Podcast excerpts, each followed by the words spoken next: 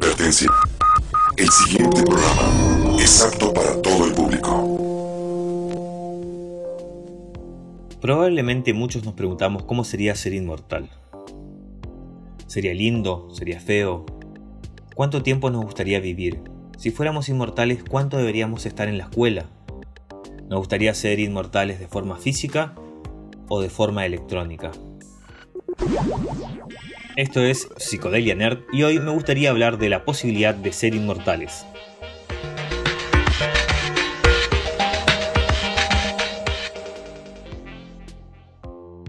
Hasta hace no mucho, solo unos 50.000 años, la mayoría de los humanos moríamos muy jóvenes, pero a medida que fuimos mejorando nuestra capacidad para curarnos, alimentarnos y ser más limpios, fuimos elevando nuestra expectativa de vida.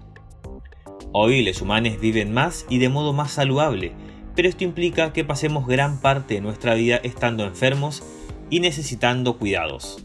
La mayoría morimos en un hospital y seguramente tuvimos o tendremos que presenciar lo mismo para nuestros seres queridos.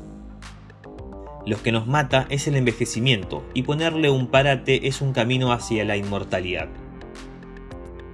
Tenemos un vehículo que se le pincha la goma, la cambiamos, lo chocamos y lo mandamos al chapista y así con cada pieza rota, oxidada o vieja, de forma que el vehículo nunca deja de funcionar.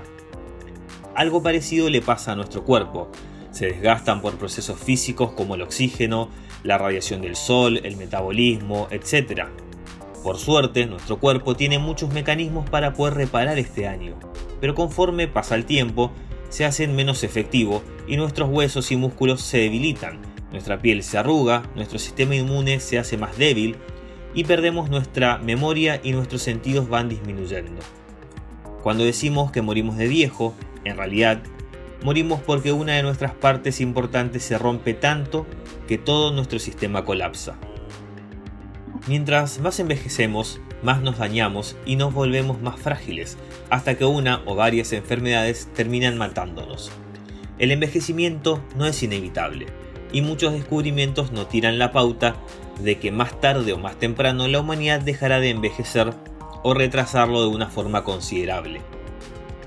La prolongación de la vida es otra fase de la medicina. ¿O acaso lo que los doctores hacen no es otra cosa que intentar prolongar la vida y mejorar la calidad de vida de sus pacientes.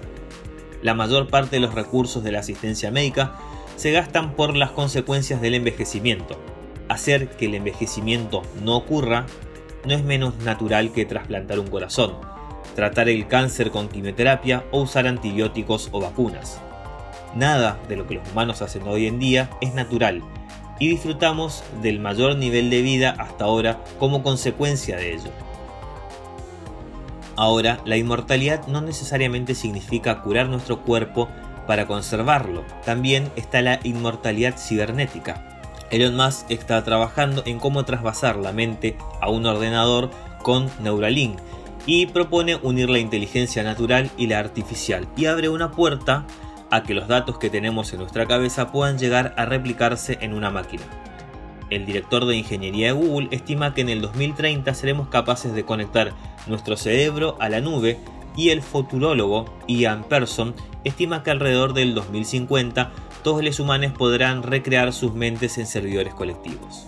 También hay un proyecto que nació en Rusia llamado Rusia 2045 que parece sacado de una película de ciencia ficción. Los investigadores que lo llevan adelante explican que consiste en cargar la mente en un disco duro y afirman que podrán lograrlo en unos 17 años. Así pues, podemos ser inmortales dentro de la nube. Lo inquietante podría ser que Google, Amazon, Facebook o Apple sean los dueños de los servidores y por tanto también dueños de nuestros cerebros o de nuestras conciencias. Si imaginas un mundo sin enfermedades donde tú y tus seres queridos puedan vivir con buena salud por otros 100 o 200 años, ¿de qué modo nos cambiaría esto? ¿De qué modo cambiaría la forma en la que nosotros vemos el mundo o las cosas que hacemos? ¿Cuidaremos mejor de nuestro planeta si supiéramos que nos quedaríamos más tiempo? Si pudiésemos trabajar por 150 años, ¿cuánto tiempo pasaríamos descubriendo en qué somos buenos? ¿Cuánto tiempo pasaríamos aprendiendo? La sensación de presión y estrés que muchos de nosotros sentimos ahora, ¿sería o sería aún peor? Solo esperemos que si alcanzamos la inmortalidad no nos pase como a Titono, el amante de la diosa Eos, a quien Zeus le otorgó la inmortalidad por pedido de ella, y como Zeus era ortiva, no le otorgó la juventud eterna. Así que Titono tenía la vida eterna, pero siguió envejeciendo incapaz de morir, y después de unos cientos de años se redujo al tamaño de una uva, balbuceando sin sentido para siempre.